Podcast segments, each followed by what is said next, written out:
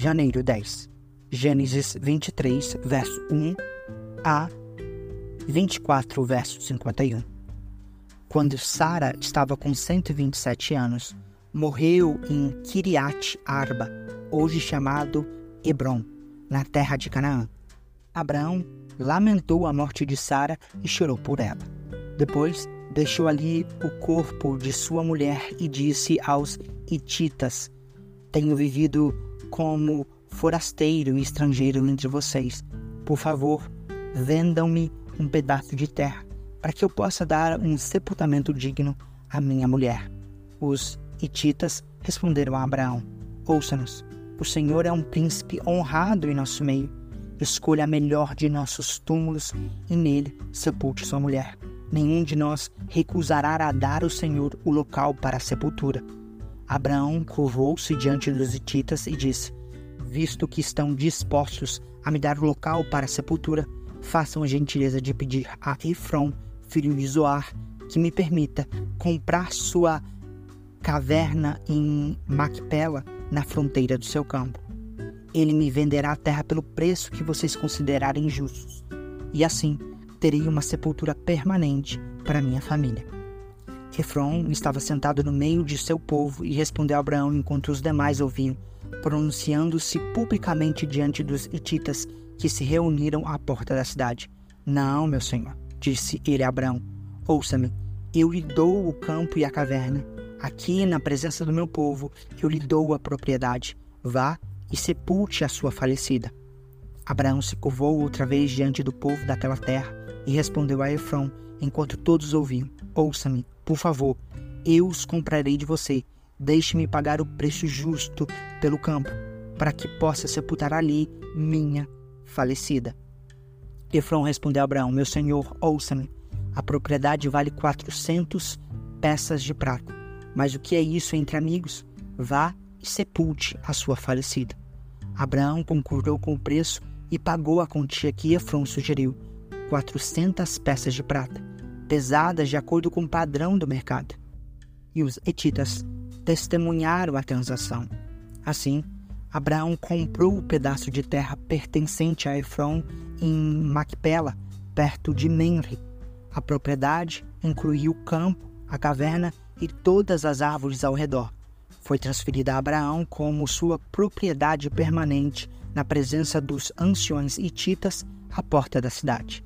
Então, Abraão sepultou Sara, sua mulher, em Canaã, na caverna de Macpela, perto de Menre, também chamado Hebron. O campo e a caverna foram transferidos dos hititas para Abraão como sepultura permanente. Abraão estava bem velho e o Senhor havia abençoado em tudo. Certo dia, Abraão disse a seu servo mais antigo, o homem encarregado da sua casa: Faça um juramento colocando a mão debaixo de minha coxa. Jure pelo Senhor, o Deus dos céus e da terra, que não deixará meu filho se casar com uma das mulheres cananitas que aqui vivem, mas irá à minha terra natal, aos meus parentes, procurar uma mulher para meu filho Isaque. O servo perguntou: E se eu não encontrar uma moça disposta a viajar para um lugar tão distante da sua terra? Devo levar Isaque para morar entre seus parentes na terra de onde o senhor veio? Não, respondeu Abraão. Cuidado, não leve meu filho para lá de jeito nenhum. O Senhor o Deus dos céus, que me tirou da terra de meu pai e de minha terra natal, prometeu solenemente dar essa terra aos meus descendentes. Ele enviará um anjo à sua frente e providenciará para que você encontre ali uma mulher para meu filho. Se ela não estiver disposta a acompanhá-lo de volta, você estará livre de seu juramento. Mas não leve meu filho para lá, de maneira nenhuma. Então o servo colocou a mão debaixo da coxa de Abraão, seu senhor, e jurou seguir suas instruções.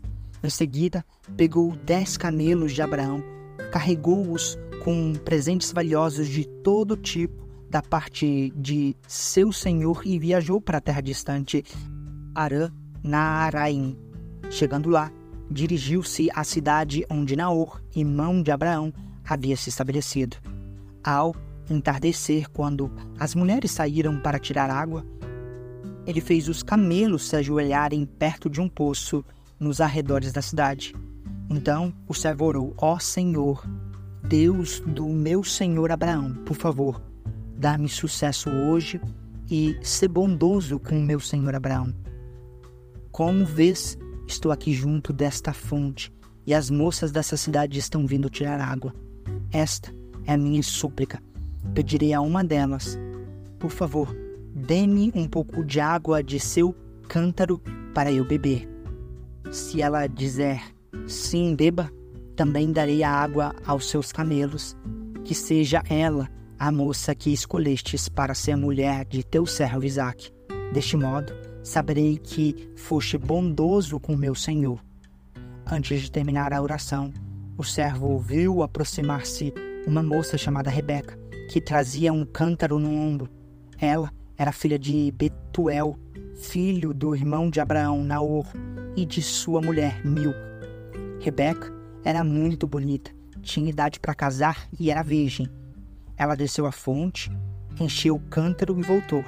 O servo de Abraão correu até ela e lhe pediu: Por favor, dê-me um pouco de água de seu cântaro para eu beber. Sim, meu senhor, beba, respondeu ela, e prontamente baixou o cântaro dos ombros e lhe deu de beber. Depois que lhe deu de beber, disse: Tirarei água para seus camelos também, até que estejam satisfeitos. Esvaziou depressa o cântaro no bebedouro e correu de volta ao poço a fim de tirar água para todos os camelos. O homem a observou em silêncio, pensando se o Senhor lhe tinha dado sucesso em sua missão. Por fim, quando os camelos terminaram de beber, o servo deu à moça uma argola de ouro para o nariz e duas pulseiras grandes de ouro para os braços. De quem você é filha? perguntou ele. Diga-me, por favor, se seu pai tem lugar para nos hospedar essa noite.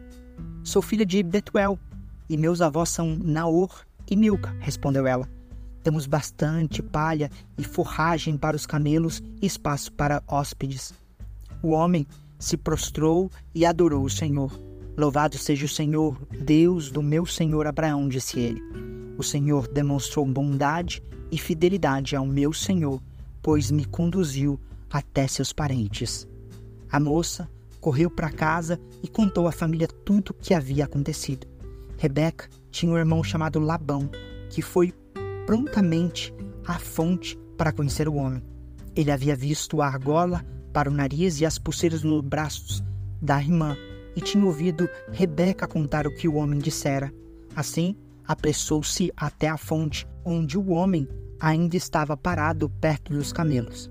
Labão lhe disse: Venha e fique conosco, abençoado do Senhor, porque ficar aí fora? Já mandei arrumar acomodações para você e seus homens e lugar para os camelos.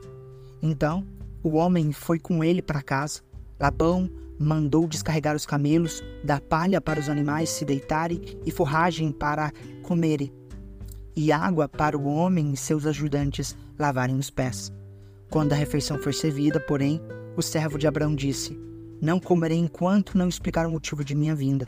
Está bem, disse Labão. Fale. Sou servo de Abraão, explicou ele. O Senhor abençoou grandemente o meu senhor e ele se tornou um homem rico. O Senhor lhe deu rebanhos de ovelhas e bois, uma fortuna em prata e ouro e muitos servos e servas, camelos e jumentos. Quando Sara, mulher do meu senhor, era muito idosa, deu à luz o filho dele. Meu senhor deu tudo o que possuía a esse filho e me fez jurar, dizendo: Não permita que meu filho se case com uma das mulheres cananitas que aqui vivem. Vá à casa de meu pai, aos meus parentes, procurar uma mulher para meu filho. Mas eu perguntei ao meu senhor se eu não encontrar uma moça disposta a voltar comigo. Ele respondeu: O senhor, em cuja presença tenho vivido, enviará um anjo com você e lhe dará sucesso em sua missão. Encontre uma mulher para meu filho entre meus parentes da família de meu pai. Então, você terá cumprido sua obrigação. Se, porém, você for aos meus parentes e eles não deixarem a moça acompanhá-lo, estará livre do juramento. Hoje, quando cheguei à fonte, fiz a seguinte oração: Ó Senhor, Deus do meu senhor Abraão, por favor, dá-me sucesso em minha missão. Como vês, estou aqui junto desta fonte. Esta é a minha súplica. Quando uma jovem vier tirar água, eu lhe direi: Por favor, dê-me um pouco de água de seu cântaro. Se ela disser sim, beba, também darei água aos seus camelos, que seja ela a moça que escolhestes para ser mulher do filho do meu Senhor. Antes de terminar a oração, em meu coração vi Rebeca vindo com um cântaro no ombro. Ela desceu à fonte e tirou a água. Eu lhe disse: Por favor, dê-me um pouco de água de seu cântaro para eu beber. Prontamente, ela baixou o cântaro do ombro e disse: Sim, beba. Também darei água aos seus camelos. Eu bebi e ela deu água aos meus camelos. Em seguida, perguntei-lhe: De quem você é filha? Ela respondeu: Sou filha de Betuel e meus avós são Naor e Milca. Então, coloquei a argola em seu nariz e as pulseiras em seus braços. Depois, prostrei-me e adorei o Senhor. Louvei o Senhor, Deus do meu senhor Abraão, pois ele havia me conduzido. Até a sobrinha neta do meu senhor, para que ela seja a mulher do meu senhor. Agora, digam-me se mostrarão bondade e fidelidade ao meu senhor. Por favor, responda-me sim ou não, para que eu saiba o que fazer em seguida. Labão e Betuel responderam: É evidente que o Senhor o trouxe até aqui. Sendo assim, não há nada que possamos dizer. Aqui está Rebeca. Tome-a e leve-a com você, que ela seja mulher do filho do meu Senhor, como disse o Senhor. Mateus 8, versos 1 a 17. Quando Jesus desceu em costa do monte, grandes multidões o seguiram. Um leproso aproximou-se de Jesus, ajoelhou-se diante dele e disse: Senhor, se quiser, pode me curar e me deixar limpo? Jesus estendeu a mão e tocou nele. Eu quero, respondeu. Seja curado e fique limpo. No mesmo instante, o homem foi curado da lepra. Então, Jesus disse ao homem: Não conte isso a ninguém. Vá e apresente-se ao sacerdote para que ele o examine. Leve a oferta que a lei de Moisés exige, e isso servirá como testemunho. Quando Jesus chegou a Cafarnaum, um oficial romano se aproximou dele e suplicou: Senhor, meu jovem servo está de cama, paralisado e com dores terríveis. Jesus disse: Vou até lá para curá-lo. O oficial, porém, respondeu: Senhor, não mereço que entre em minha casa. Basta uma ordem sua, e meu servo será curado. Sei disso porque estou sobre a autoridade de meus superiores e tenho autoridade sobre meus soldados. Só preciso dizer vão, e eles vão, ou venham, e eles vêm. E se digo aos meus escravos, façam isso, eles os fazem. Quando Jesus ouviu isso, ficou admirado e disse aos que o seguiam: Eu lhes digo a verdade Jamais vi fé como este em Israel. E também lhes digo: muitos virão de toda parte, do leste e do oeste, e se sentarão com Abraão, Isaque e Jacó num banquete do reino dos céus. Mas muitos para os quais o reino foi preparado serão lançados fora, na escuridão, onde haverá choro e ranger de dentes. Então Jesus disse ao oficial romano: Volte para casa Tal como você creu, assim acontecerá. E o jovem servo foi curado na mesma hora. Quando Jesus chegou à casa de Pedro, viu que a sogra dele estava na cama, com febre. Jesus tocou em sua mão e a febre a deixou. Então ela se levantou e passou a servi-lo. Ao entardecer, trouxeram a Jesus muita gente possuída por demônios. Ele expulsou esses espíritos impuros com uma simples ordem e curou todos os enfermos. Cumpriu-se, deste modo, o que foi dito pelo profeta Isaías. Levou sobre si nossas enfermidades e removeu nossas doenças. Salmos 9, versos 13 a 20. Senhor, tem misericórdia de mim, vê como meus inimigos me atormentam e livra-me das garras da morte. Salva-me para que eu te louve às portas de Jerusalém para que eu me alegre por teu resgate. As nações caíram na cova que abriram, seus pés ficaram presos no laço que esconderam. O Senhor é conhecido por sua justiça. Os perversos são pegos nas próprias armadilhas. Os perversos descerão à sepultura.